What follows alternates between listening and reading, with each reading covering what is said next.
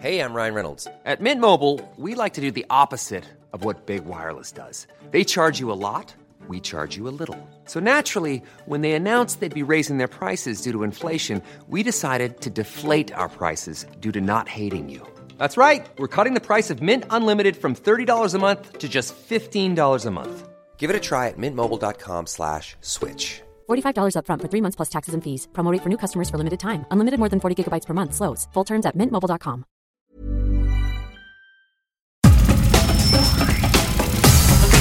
Nada más por convivir.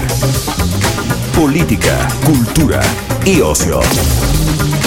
Con Juan Ignacio Zavala y Julio Patán. Aquí iniciamos.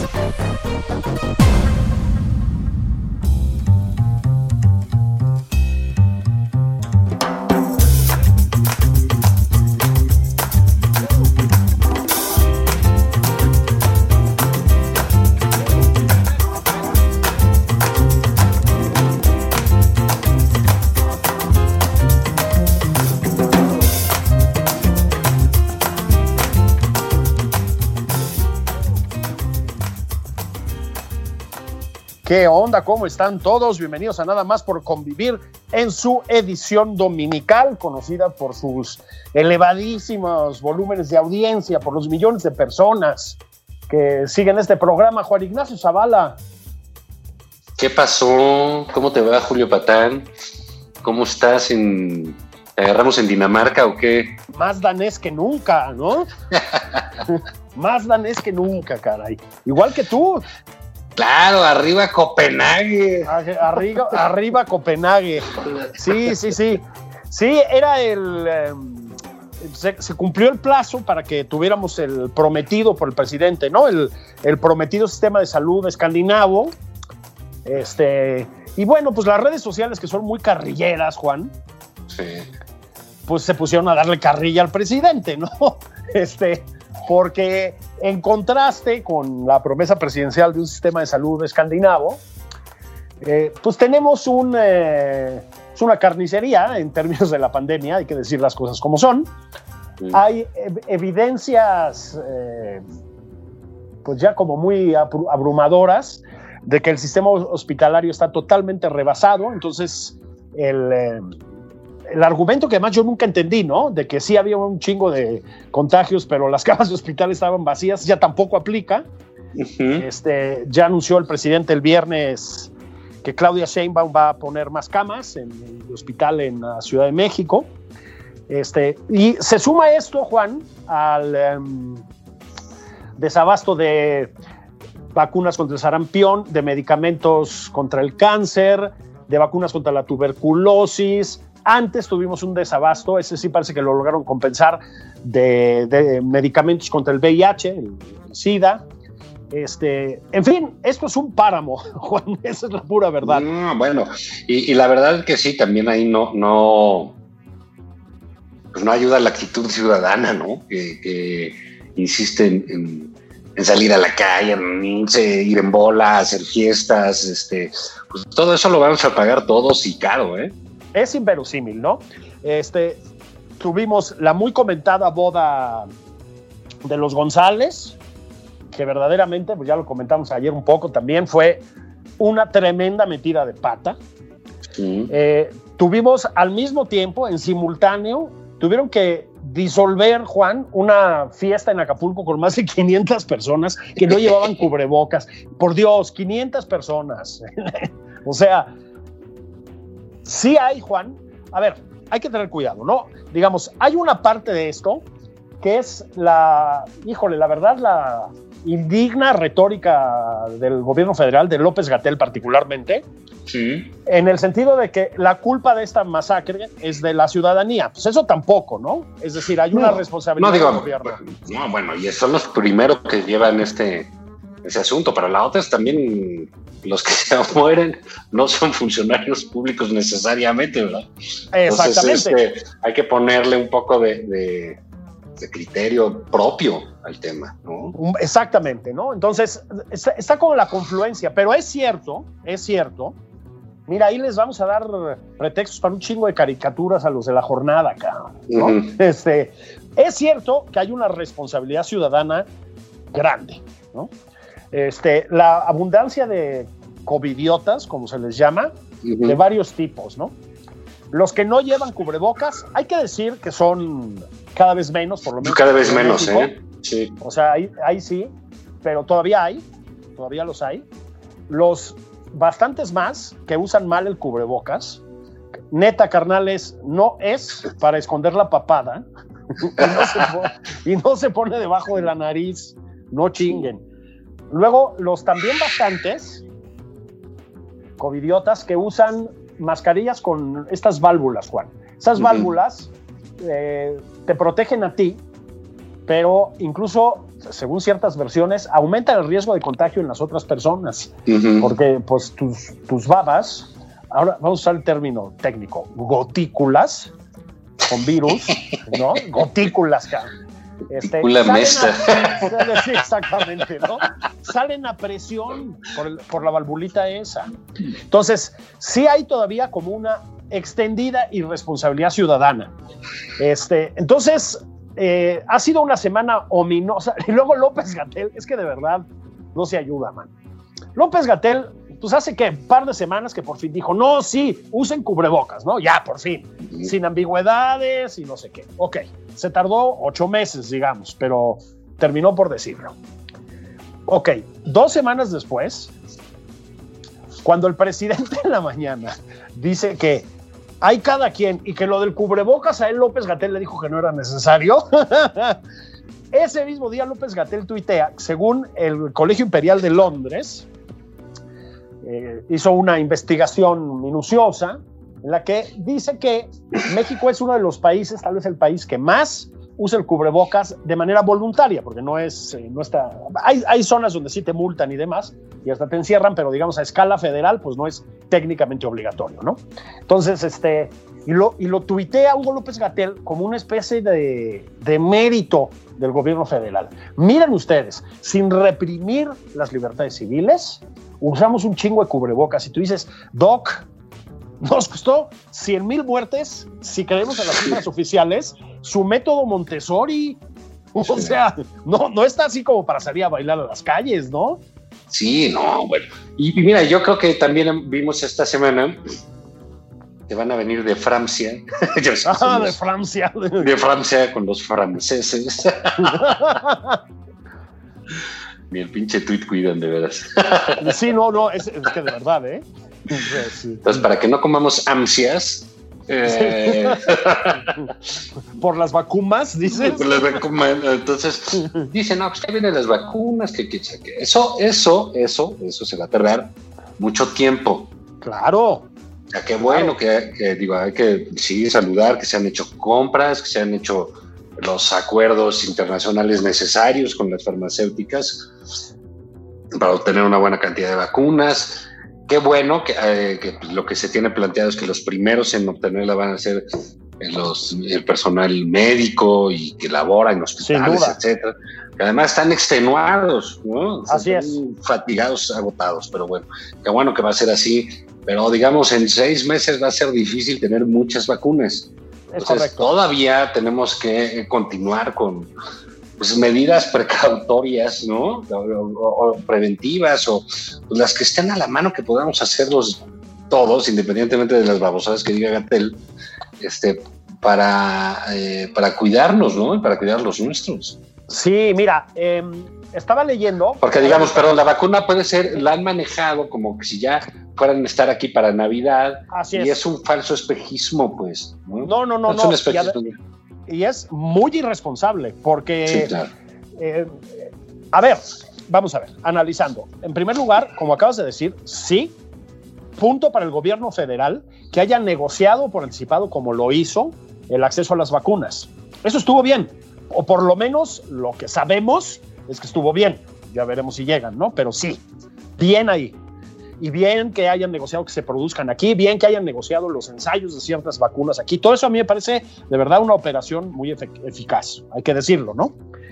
Este, pero todo lo demás todo lo demás que ha hecho el gobierno federal respecto a la pandemia ha sido un desastre, Juan. Es una calamidad integral, ¿sí? Todo. La política de comunicación, eh, los mensajes que mandan el presidente y sus subordinados, todo es un desastre. Entonces, ahorita estamos viviendo un momento dolorosísimo por los contagios y las muertes, Juan. O sea, estamos rodeados de gente contagiada y no hay un, no hay un segundo brote, ¿sí? hay un aumento de casos porque nunca controlamos el primero. Entonces, están tratando de controlar un poco, digamos, la, la, la crisis en términos de, pues supongo yo que de aceptación del gobierno mismo y etcétera, con la promesa de unas vacunas que van a tardar mucho en llegar. A ver, están, están hablando de que llegan la, las primeras dosis en diciembre. Puede ser que sea cierto, pero mira, eh, uno de los países que hizo más rápido la, la, la, solicitud y el pago de vacunas es el Reino Unido. Como sabemos, uh -huh. Inglaterra va ya merito en estos días, eh, va a empezar a vacunar gente con la vacuna de Pfizer, que es la más avanzada hasta el momento. Ok, Inglaterra va a disponer de vacunas suficientes, Juan, en este primer lote para menos del 1% de su población, ¿ok? Es decir. Inglaterra, que son los que llegaron antes a esto, va a poder vacunar a adultos mayores y personal médico, básicamente. Y ni siquiera a todo, ¿sí? Eso es Inglaterra. ¿sí? Aquí, Juan, van a empezar a llegar a cuentagotas las vacunas, lentamente, tal vez a partir de diciembre lo cual significa que dentro de seis meses ni de lejos vamos a estar vacunados todos con toda probabilidad, es el cálculo que sí, se hace. No, sí. Entonces, si ya organizar una carnicería, quiero repetirlo, porque hay, insisto, probablemente 200 o 250 mil personas muertas en este país por COVID en este momento, sí, sí hay que ser muy enfáticos en que depende de nosotros que esta carnicería no empeore. ¿No? Perdón que use esa palabra, pero es que es una mortandad espantosa, Juan. Es un cuarto de millón de personas. ¿sí? Sí. sí depende de nosotros. Sí no podemos e, efectivamente tenemos que hacer caso omiso de las sandeces de, de, de López Gatel, la verdad, y empezar a asumir responsabilidades. Es decir, empezar a asumir que no podemos estar haciendo fiestas multitudinarias, que no podemos estar yendo a bautizos, que hay que evitar salir salvo para lo indispensable, que hay que lavarse las manos, que hay que usar el cubrebocas como se tiene que usar y el que se tiene que usar, etcétera, etcétera, etcétera, ¿no? Mm. Y, y, fíjate, eh, eh, otra cosa, pues caray, también eh, hay cosas que no puede hacer la autoridad. Muchos han comparado ciertas cosas como el cubrebocas y eso con la con el cinturón de seguridad, ¿no? Es que es claro también obligatorio, que es por tu bien, que pues bueno, pues el Estado requiere de poner ciertos reglamentos, ¿no? Eh, y creo que lo, lo, lo, lo, importante es que nosotros podamos hacer como ciudadanos, que tenemos que hacer en eso. Oigan, que se juntaba la familia, que venían los de Veracruz, los de Monterrey, o que íbamos a Celaya, yo qué sé, a festejar y que se juntaban todos los patán y eran 60, ¿no? Sí. Bueno, pues este año no. Así. ¿qué, ¿qué, va a pasar por un año que no? Donde se contagie a alguien, pues esa Navidad va a ser la maldita, ¿no? Ah, exactamente. exactamente. Posada maldita. Sí, sí, sí, sí, sí. Ah, tenemos que hacer una radionovela así de la posada de la 4T, ¿te parece? Vamos trabajándola. Mira, un guioncito, ¿no? Mira, sí, sí aunque más sí, que posada es la, la, fiesta COVID de la 4T. O sea, no es que la cantidad de contagios, el único que es inmune por los detentes es el presidente, según parece, ¿no? Bueno, pero no estamos hablando de personas normales, sino de seres extraterrestres, claro, divinos. ¿no? De atletas kenianos, además. Entonces, este, pero han caído muchísimos funcionarios de alto nivel y por lo tanto suponemos que también de no tan alto en el gobierno federal. Entonces. O sea, ahí realmente el 98% es de bajo nivel, ¿no? Eh, bueno, sí. sí. Aunque con no tan bajo nivel de ingresos, es otra cosa, ¿no? Este, sí, sí, sí. Sí, como cuando dicen autoridades de los tres niveles de gobierno. No mames, güey. O sea, ¿qué, ¿qué, es eso? ¿No? Primero hay que empezar a cuestionarnos si les tenemos que seguir llamando autoridades, ¿no? Pero, este, ese es el primer tema. Pero, a ver, Juan, también estas cosas, ¿no? Tenemos el primer lugar en el mundo, probablemente, en personal médico infectado de COVID-19. ¿sí? Tenemos eh, la más alta tasa de letalidad, que se le llama, me parece un término horrible, pero bueno, eh, en contraste con el número de pruebas. ¿Por qué? Porque tenemos un número ínfimo de pruebas. Y en ese contexto nos informa el presidente que él sí se hace una prueba a la semana. Yo lo entiendo, ¿sí? Pero de verdad, el, yo creo que el presidente se debe hacer una prueba a la semana. El presidente tiene que estar sano, tiene que estar controlado. Lo que no puede ser es el contraste entre eso y la retórica permanente de que no hace falta hacer pruebas de manera masiva. Claro, ya también ahí se brincaron al doctor López Gatel, porque en la Ciudad de México de entrada, Claudia Sheinbaum ha empezado a multiplicar el número de pruebas gratuitas, ¿no? Este, eh, una vez más, yo creo que porque aquí se ha gestionado la pandemia pues de una manera mucho más científica y racional. ¿eh? Me parece a mí. Y esta es una prueba más. Este, con, con, el famoso código este que tienes que escanear entrando en los locales y todo lo demás, ¿no? Pero, insisto, hay una evidencia ya abrumadora de que a, las vacunas no van a estar en el tiempo que nosotros quisiéramos, o sea, no nos va a dar tiempo de ir a Tlaxcala de vacaciones, pues, a visitar a la familia, ¿sí? Dos, eh, no podemos tener confianza en la estrategia del gobierno federal, la verdad, así, crudamente. Y por lo tanto, tres, pues tenemos que asumir responsabilidades nosotros, ¿no? Sí, sí, pues sí, porque si no, digo, de por sí no es bueno ni recomendable nunca dejarle todas las cosas al gobierno y pues menos a este, ¿no? Exactamente, exactamente. Y luego, que no está muy bien el servicio de recolección de basura.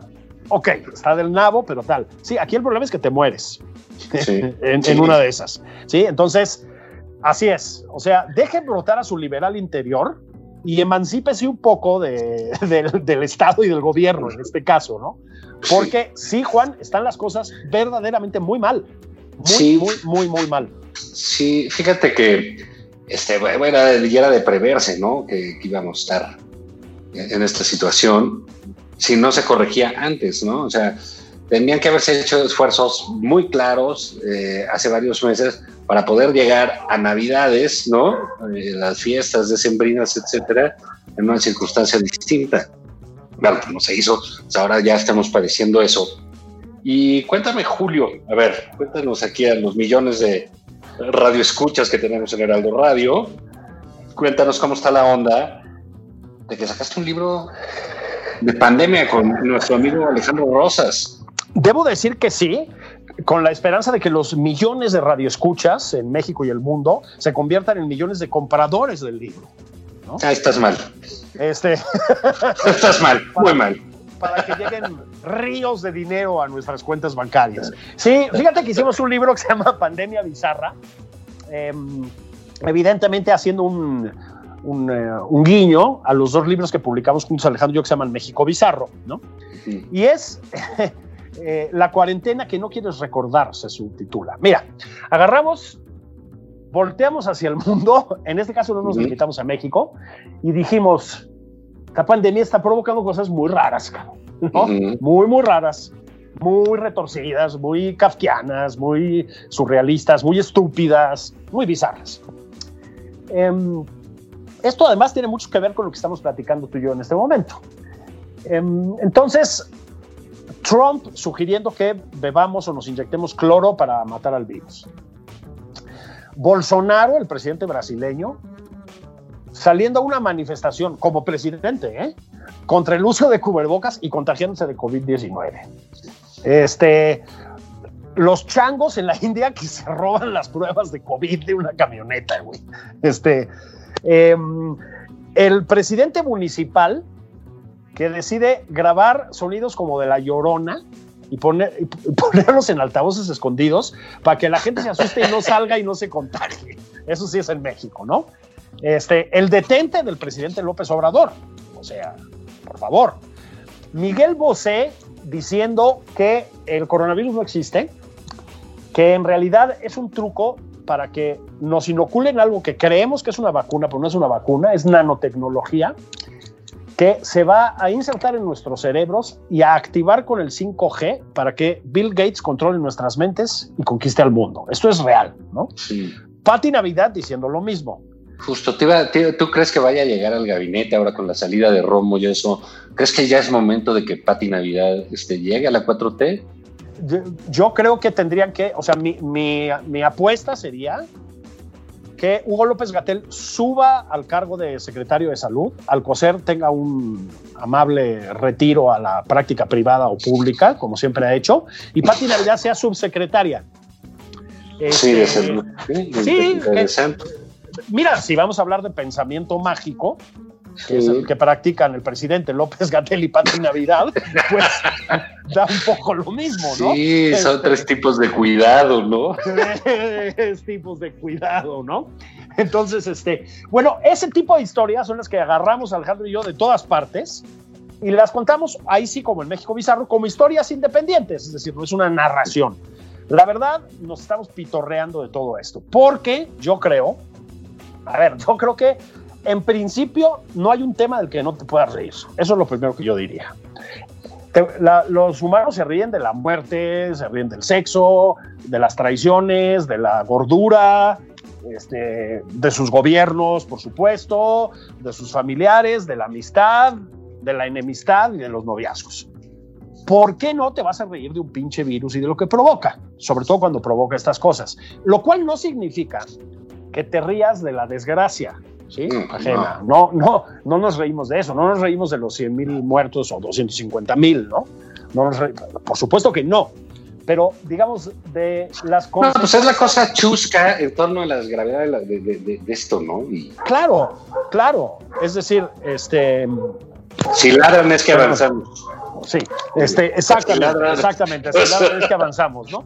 Mira, este, el, el, el bizarro al final, a ver, sí hay una particularidad mexicana, creo, Juan, que es la, no es nada más mexicana, pero aquí sí la llevamos como a un nivel muy elevado, que es nuestra capacidad para reírnos de la desgracia.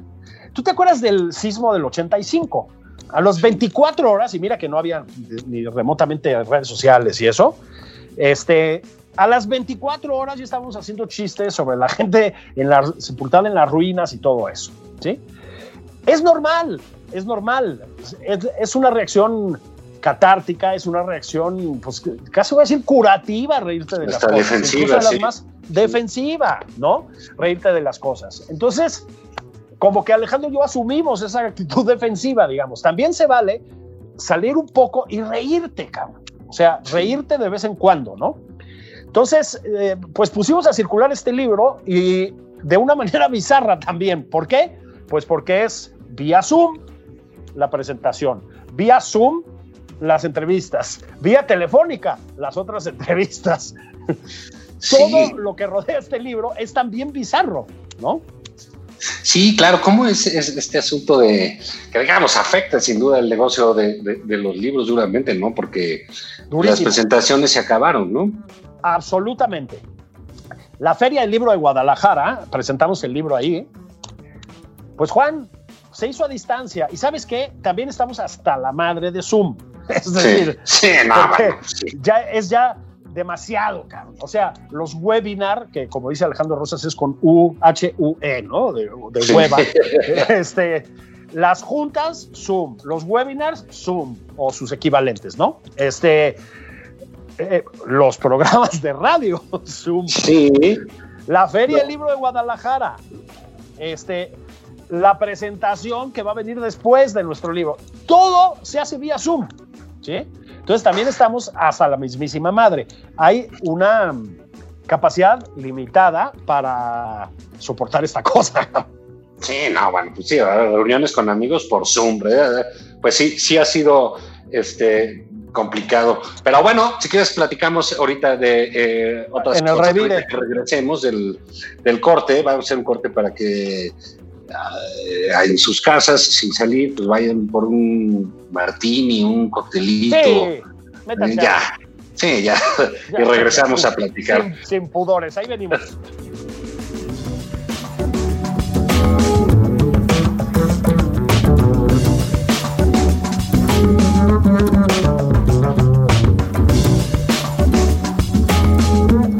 Heraldo Radio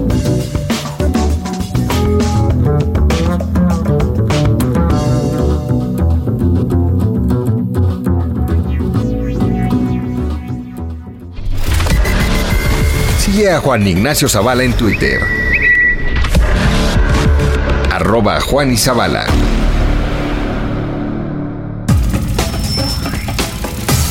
Esto es Nada más por convivir. Una plática fuera de estereotipos. Con Juan Ignacio Zavala y Julio Patán.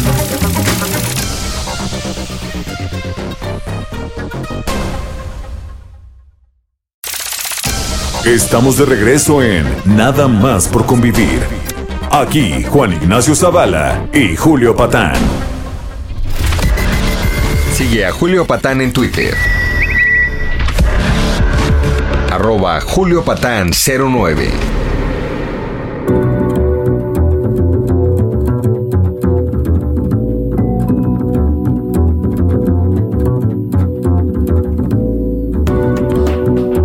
Heraldo Radio 100.3 Guadalajara.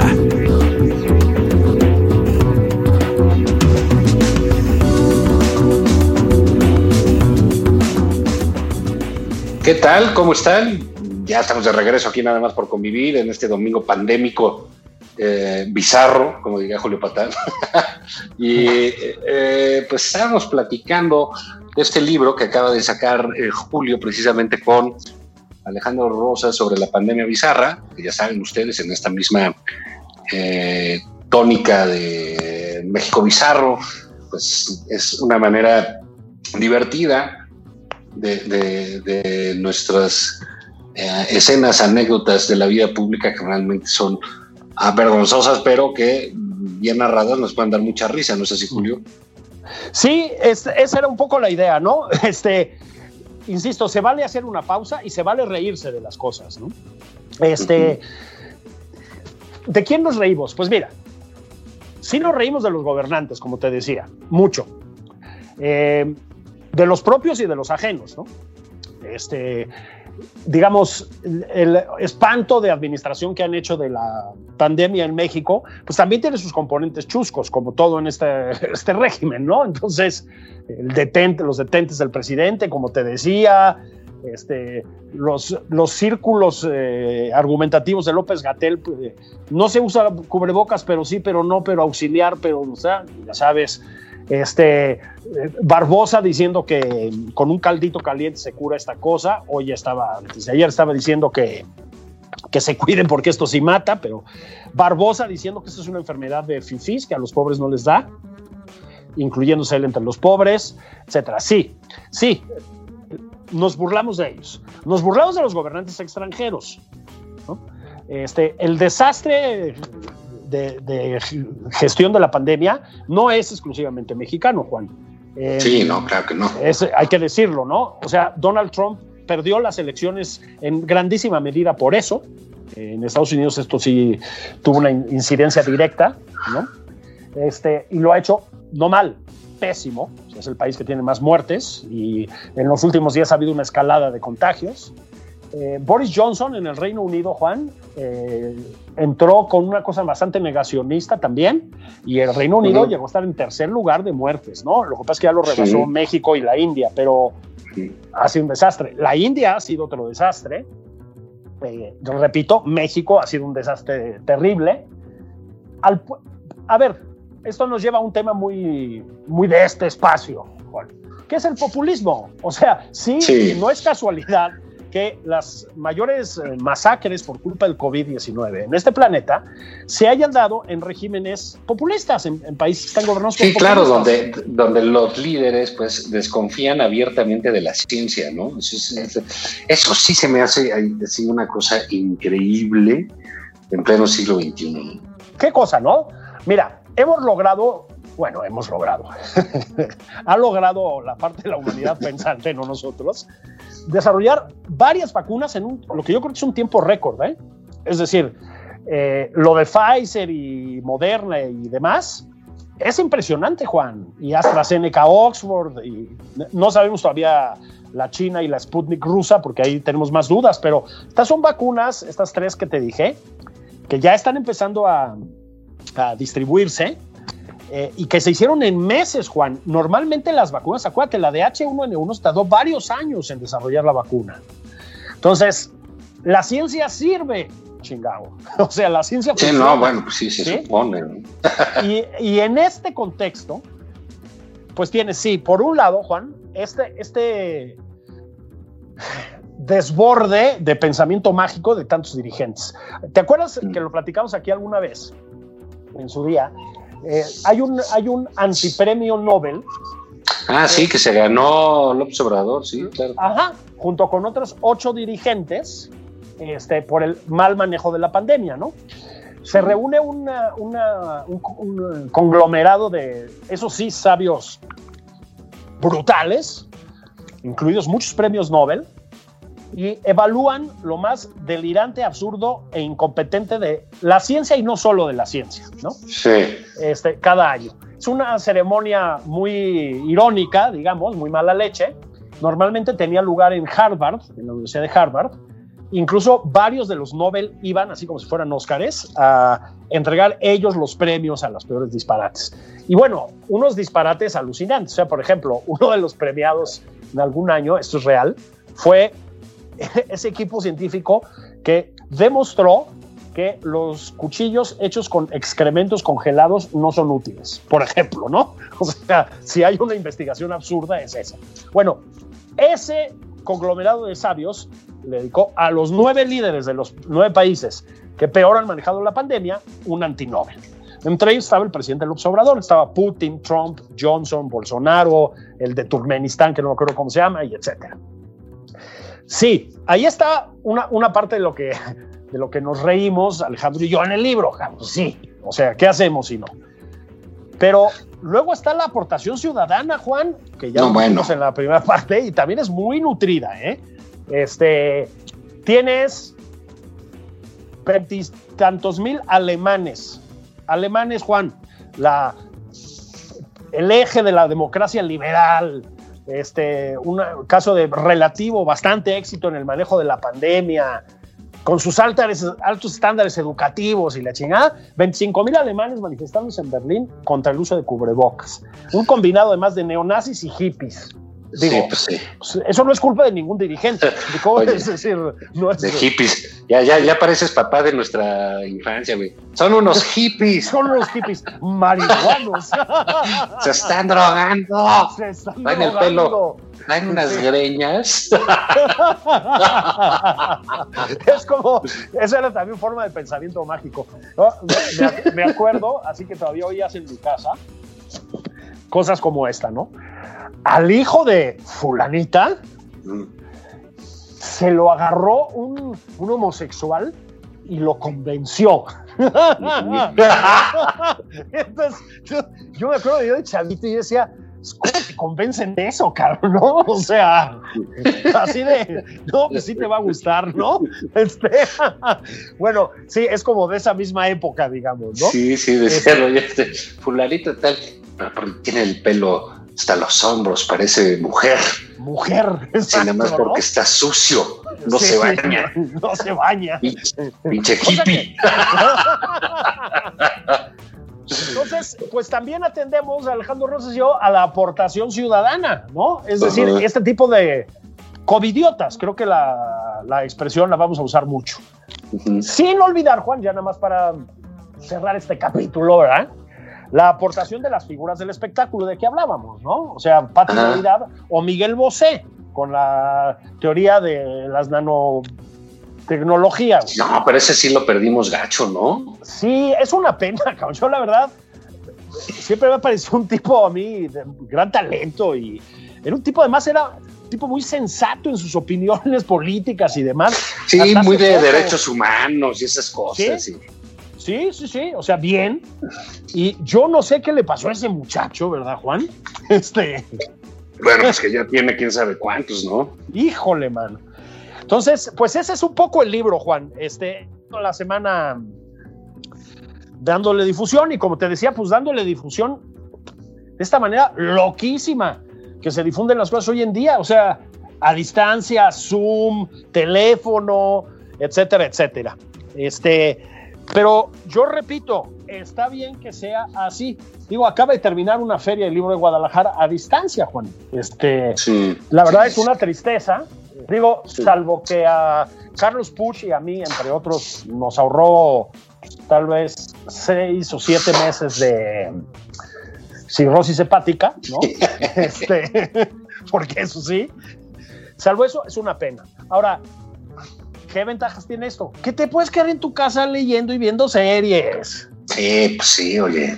Fíjate que sí, esa es una, eh, eh, digamos, es increíble cómo esos mercados, porque incluso los libros, yo me imagino que Amazon y eso han de estar vendiendo libros de a madre, ¿no? Porque sí, Claro, digamos, el, el- el ritmo de lectura, quien le gusta ser lector, etcétera, pues que te permite la pandemia, este, pues es gigantesco, ¿no? Porque empiezas a tener tiempo y estás en lugares correctos para leer.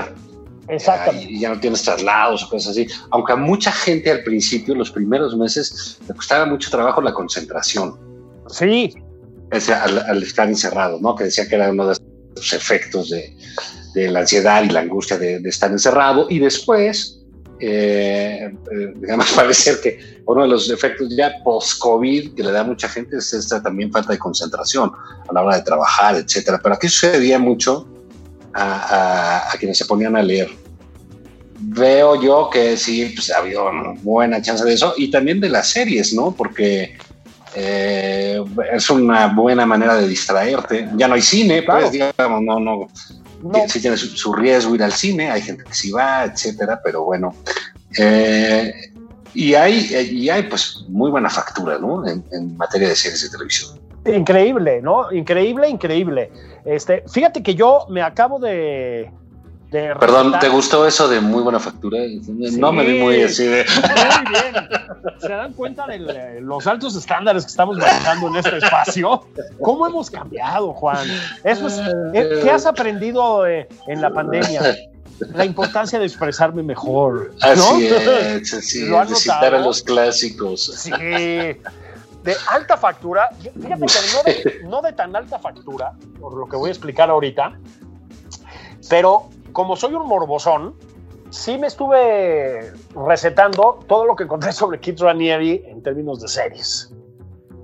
Hay, eh, sobre todo una, em, en Amazon Prime, que es, es alucinante porque mira, eh, Ranieri, entre otras, en su locura, en su megalomanía, tenía la obsesión de que se grabara todo su día a día, ¿sí? Como si estuvieran, eh, digamos, haciendo registro de la llegada del Mesías y sus obras en la tierra. Entonces, eh, hay un montón de material de lo que pasaba en esa, pues en esa secta, que eso es lo que era, ¿no? Kit Ranieri, para quienes no estén familiarizados con él, es un personaje que ahorita está en prisión, acaba de terminar un segundo proceso penal contra él, eh, porque en una, sobre la, digamos, sobre la cobertura, sobre el disfraz, casi voy a decir, de un proyecto de cursos de autoayuda, este, específicamente para, para los negocios y las empresas y tal, lo que hizo fue una especie de secta donde se esclavizaba sexualmente a, mujeres, algunas de las cuales, de su círculo más cercano, literalmente se les marcaba con un cautín, con un pequeño soplete con las eh, con las letras de su nombre, con las iniciales, ¿no? Qué cosa De veras, o sea, digo, digo, lo hemos repetido varias veces en este programa, hemos hablado de esto. Sí, sí. No deja a mí de sorprenderme el, el nivel, ¿no? De- Claro. este, ¿Te acuerdas que que raya entre eh, la crueldad, la estupidez, la barbarie, ¿no? Bueno, estuvo aquí con nosotros platicando de, de libro sobre esto, Roberta Garza, que es probablemente la persona que más sabe sobre el tema. Este, pero esta serie, Juan, es alucinante porque son horas y horas y horas de metraje, digamos, para usar un término antiguo, con Ranieri. Y al mismo tiempo, con las personas que per- pertenecieron a este culto, eh, a Nexium, y se fueron desmarcando, ¿sabes? Y al mismo tiempo, en algunos casos, de los familiares de gente abducida por Nexium que trataba de rescatarlos. Entonces. abducida, que bien, ¿eh? Sí, sí. Es que es una abducción, ¿no? Sí. Es una abducción. Entonces, mira, la serie se termina siendo muy pesada por una paradoja, digamos, un error narrativo, que es que le da demasiada voz a Kit Ranieri, ¿sí? Tratando de exhibirlo, que lo logra, digamos, le dan demasiada voz. Y el tipo, para mí me parece un petardo. Yo sigo pensando que lo que, lo, más, no sé si, es que ya no sé si es sorprendente a estas alturas, pero digamos, lo más sorprendente de este tipo de figuras es que cuando las ves de cerca son unos perfectos pendejazos, ¿no?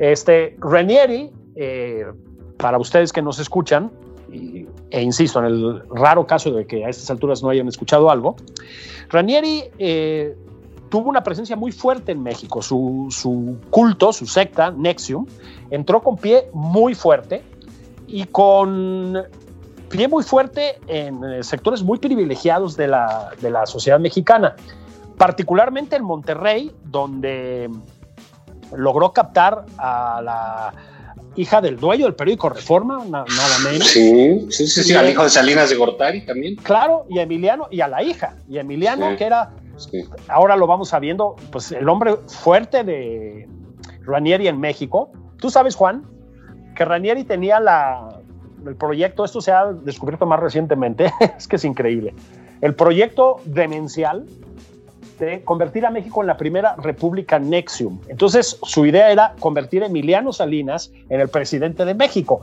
que fuera como su, su títere. ¿Te, das cuenta del grado de locura?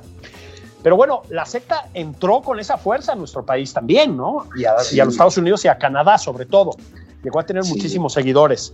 Entonces, la serie, digamos, es, a mí me parece demasiado farragosa al final. O sea, están demasiadas horas soportando el pendejazo de Kid Ranieri. Este, pero sí es como una inmersión tremenda en, eh, en la historia, ¿eh? Sí, y bueno, ahí este, pues, se pueden encontrar cualquier tipo de documentales, ¿no? También que han sido una buena, este, son una muy buena opción para ver, o series este, criminales que hay cualquier cantidad, ¿no? Yo soy fan. Este, policíacas, etcétera. A mí me ha gustado mucho, ¿sabes qué? Ahora sí, literalmente, para que no, para estar a tono con el discurso presidencial. Eso. Me, gustan las escandinavas, a las series, pues. Sí, Entonces, sí, sí, sí, sí, eh, Están bastante, bastante eh, bien hechas, ¿no? Las finlandesas, las de Islandia, las suecas. noruegas, las suecas. Bueno, la propia danesa, la de Borgen, ¿no? Que es ahorita anda en otra ya temporada, que es realmente eh, una serie política muy interesante de ver, ¿no? no, no, sé si llamarla mexicana. Eh, es, es sí, quiero decir danesa mexicana, pero es lo mismo, ¿no? Es lo Sí. En el, hay rumores, Juan, de que en la próxima temporada van a aparecer Damián Alcázar y Tenoch Huerta. Sí, va a salir de Andrés Manuel en Tenoch. Exactamente. Andrés Manuel no, es muy buena. Digamos, esa, esa, serie es muy buena, ¿no? Este, realmente, eh, digamos, porque una te das cuenta, por ejemplo, cómo ven, viven los políticos allá. Sí, es otro boleto, ¿eh? Ah, sí. ahí llegan a la primera ministra, la dejan en la puerta de su casa, hasta ahí llegan con su seguridad y ya ella tiene que lavar los platos de su casa, arreglar todo lo que tiene que hacer, etcétera, ¿no? Este, y el tipo, lo duro que es también la vida política, aunque sean países muy desarrollados en muchos aspectos, sobre todo en esto que se denomina el desarrollo humano, eh, pues también las mujeres se la ven negras, hijo. O sea, el machismo está cabrón. Por supuesto. Fíjate que es bien interesante el fenómeno del, del policiaco, digamos, el género policiaco escandinavo. Es decir, hay, muchas diferencias, por supuesto, ¿no? Pero, porque tú dirías, esos países hiperdesarrollados, pues sí, con un grado de desarrollo humano, un índice de desarrollo humano este, muy, muy muy positivo, ¿no? Etcétera. Y entonces, pues, esos cabrones, pues no tienen la, no tienen cárteles del crimen organizado, no tienen nada de eso. ¿Por qué no? Pues hacen un extraordinario policiaco, ¿no? Yo creo que el que nos lo, nos lo descubrió fue Henning Mankel, ¿te acuerdas, no? Que era. Sí, cómo no, el sueco, ¿no? De, exacto, el creador del de, inspector Balander. Ahorita hay una serie en Netflix, justamente iba yo para allá, eh, policíaca, sobre el joven Balander, cuando este investigador empieza sus andanzas en la policía, ¿no? Este, pero de ahí para acá hay, bueno, eh, la, lo que se te ocurra, ¿eh? Mira, hay una que se llama Trap, que es este, islandesa bastante buena, muy interesante. Es otra muy que buena. Llama, otra que se llama Carpi, de una policía que es, que es buena también, eh, eh, finlandesa. En fin, no sé, hay como que mm, esta Sorjonen, que, que es eh, también finlandesa, que sientes que estás, ya lo habíamos comentado un día, pues ahí las matazones que organizan ahí para sus series, me imagino, ¿no? Pues como si fuera Nuevo Laredo, Ciudad Victoria, ¿no? Ah, sí. pero, pero allá y dices que ojo, ¿no? Sí, sí, exacto. Pones, sí, son unas matazones y unas cosas y se ponen a pelear mujeres con perros y eh, decapitados y una cosa como dices, bueno, esto sí, de a tiro, este, qué onda, pero ves el índice de delitos en Finlandia y el delito que más se comete es el robo de bicicleta. Exactamente. exactamente ¿no? Le da, bueno, Oye. le daría un patatús a Andrés Layú. Eso sí. Pinche país subdesarrollado. Pinche país subdesarrollado, ¿no? Hay peligros terribles en la sociedad finlandesa, ¿no? sí. Pero digo, pero tú ves la serie eh, finlandesa y sientes que estás de veras en, en, en pues Celaya, güey, con la tierra. Sí, sí, sí, sí, sí. ¿Qué está pasando ahí? Pero son muy interesantes, la verdad, muy bien hechas. Y muy eh, bien, con, un ritmo muy distinto a las series gringas y británicas, ¿eh? Sí, sí, sí, sí, sí. Fíjate que ahí hay. Yo acabo de ver una gringa on Doink con. Um, muy bien hecha. Nicole Kidman. Nicole Kidman y Hugh Grant. Sí. Hugh Grant ya los años no pasaron por él, se le quedaron encima. Sí, muy, muy sarteneado Hugh Grant. Sí, ya está. sí, sí. Tiene, sí. tiene cuer, cuerpo de gabinete obradorista ya. sí, ya sí. Sí, sí. ¿no? Entonces, sí, parece que va a entrar en lugar de, de Poncho Romo. De Poncho Romo. sí, pero realmente es una serie eh, con suspenso, con thriller, eh, este, psicológica, está muy bien hecho, muy, que en este Manhattan adinerado que siempre es, este, pues que solo lo ves en las películas y en las series que dices, o sea, el, de los ricos esos de que viven junto a Central Park, sí es otra cosa, ¿no? No, no, no, no, bueno, es una maravilla. Entonces este, está la... muy bien hecha, muy bien. Nicole Kidman, creo que ya la quinta operación quedó bien. Sí, porque le, se ve muy guapa. La, sí, hojalatería, sí. sí, sí, sí. Sí, porque la primera vez sí quedó así como, ¿no? Como este. Como lidera, lideresa sindical mexicana, vamos a dejarlo así. sí, sí quedó bueno, fue con la gordillo por ahí, pero bueno, sí quedó. Ella se burlaba, pero aquí queda, queda, bien, queda guapa, mucho, muy elegante. En fin, es una serie que, se, que, que les eh, recomiendo porque está buena. E insisto. Es una gran actriz, Nicole Kidman, ¿eh? Sí, gran sí no, y ha participado en, en, unas series notables, ¿no? Y producido, esta la produce ella también. Eh, eh, pues produjo esta que es un exitazo, esta de mujeres, Big Little Lies, que si no la han, Que es buenérrima. Es buenísima, de puras mujeres, producida por ella y por esta René, se me olvida el apellido. Reese Witherspoon, ¿no? Sí. Sí. Como sabes, cosas, Julio, por Dios. Es que esto es un santuario del conocimiento, como Sí. ya les hemos dicho, ¿no? Sí. Es que Televisa no es lo que piensa la gente. Exactamente. es una biblioteca. Oye, pero se está acercando el, el, el, fin del programa, desgraciadamente. No estén tristes, volveremos. Claro. Nada más por convivir el sábado que entra, ¿no crees, Julio? Así es. Un abrazo, Juan. Un abrazo a todos. Gracias no. a Yasmín ahí en la producción. Pórtense bien. Voy a hacer un, un último comercial. Sí. No usen los pinches cubrebocas con válvula, contagian a la gente, no sean animales. Ya, gracias, eso no. es todo. Feliz. Navidad. Feliz Navidad. Love you. Hasta luego. Buen, buen fin de semana. Bye.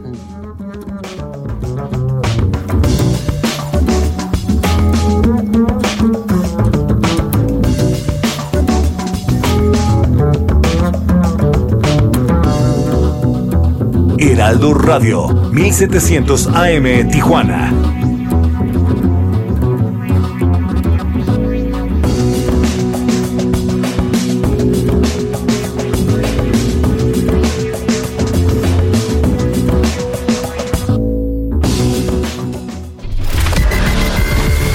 Juan Ignacio Zavala en Twitter. Arroba Juan.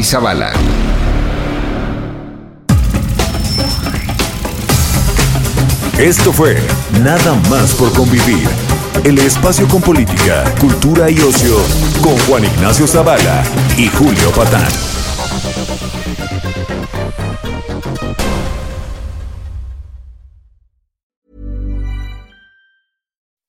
When you make decisions for your company, you look for the no-brainers. If you have a lot of mailing to do, stamps.com is the ultimate no-brainer. Use the stamps.com mobile app to mail everything you need to keep your business running with up to 89% off USPS and UPS. Make the same no-brainer decision as over 1 million other businesses with stamps.com. Use code PROGRAM for a special offer. That's stamps.com, code PROGRAM.